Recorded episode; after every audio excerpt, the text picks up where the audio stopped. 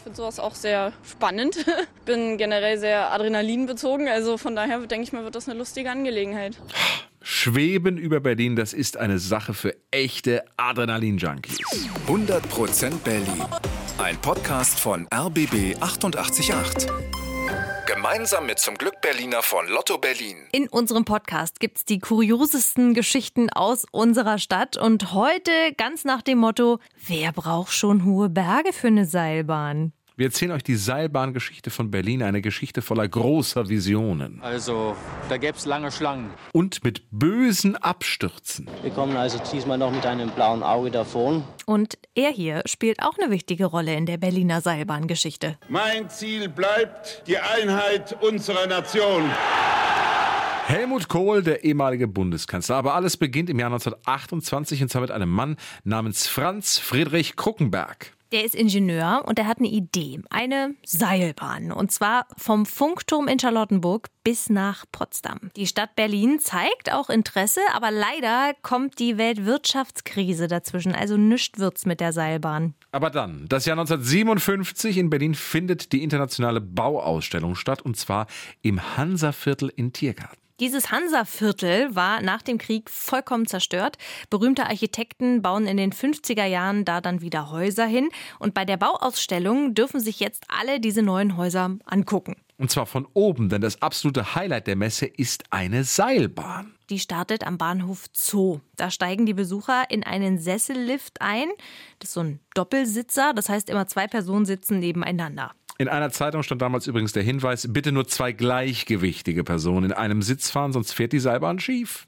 Und dann hebt man ab, schwebt hinweg über den neuen See im Tiergarten, über die Straße des 17. Juni und dann gleitet man wieder hinunter auf die Erde im englischen Garten im Tiergarten. 650.000 Personen fahren im ersten Jahr mit, aber dann gibt es Probleme. Unter anderem hat der Betreiber Stress mit dem Finanzamt. Und auch Fahrgäste kommen nicht mehr so viele. Deswegen verkündet der Betreiber im Jahr 1958 im Fernsehen. Voriges Jahr war natürlich schon ein Geschäft zu machen, währenddem natürlich heuer, Sie kennen ja die ganz verschiedenen Schwierigkeiten mit Behörden und so weiter, eigentlich wir fast draufgezahlt haben.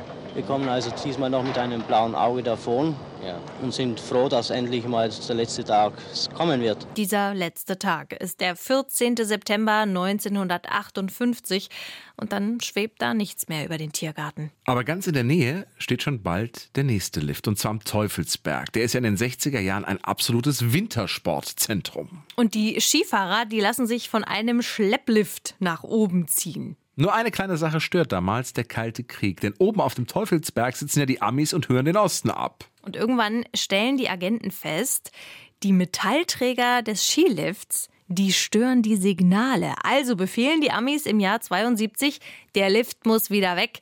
Und das passiert dann auch. Es vergehen ein paar seilbahnlose Jahre in Berlin. Aber dann, im Jahr 1989, fällt die Mauer.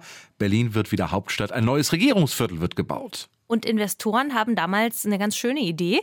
Eine Seilbahn über das neue Regierungsviertel hinweg. Also vom Leipziger Platz vorbei am Brandenburger Tor, am Reichstag bis zum Spreebogen neben dem Hauptbahnhof. Der damalige Bausenator ist begeistert. Ich meine, es wäre ein Renner. Sie brauchen dann nur zu sehen, wie äh, gerade die Berliner Baustellen gucken waren. Jetzt im äh, letzten Sommer. Und ich glaube, gerade zwischen äh, Reichstag und entstehendem Kanzleramt bis hin zum Lehrter Bahnhof zu schweben Schweben, vom Tiergarten. Also da gäbe es lange Schlangen. Klingt ja alles super, aber einer findet die Seilbahnidee überhaupt nicht so gut. Der damalige Bundeskanzler Helmut Kohl sagt, Seilbahn ist nicht, denn die Würde des Bundestages sei gefährdet, wenn Touris vorbeischweben und Fotos machen. Und auch andere Politiker sind dagegen und deswegen wird die Regierungsviertel Seilbahn doch nie gebaut. Und richtig kurios wird es dann im Jahr 2000, da stellt die EU eine neue Regel auf.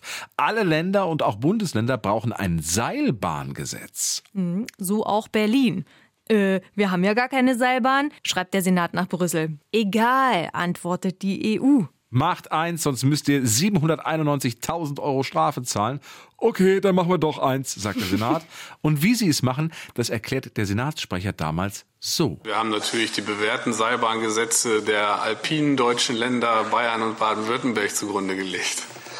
Berlin hat nun also ein Seilbahngesetz und das ist auch gut so, denn 2017 kommen Seilbahnfans endlich auf ihre Kosten. Ja, in den Gärten der Welt in Marzahn eröffnet die internationale Gartenausstellung und das absolute Highlight ist natürlich die neue Seilbahn. Vom U-Bahnhof Kienberg schwebt sie hinauf auf den Kienberg und auf der anderen Seite wieder herunter. Freudig erwartet von dieser Berlinerin damals. Ich finde sowas auch sehr spannend.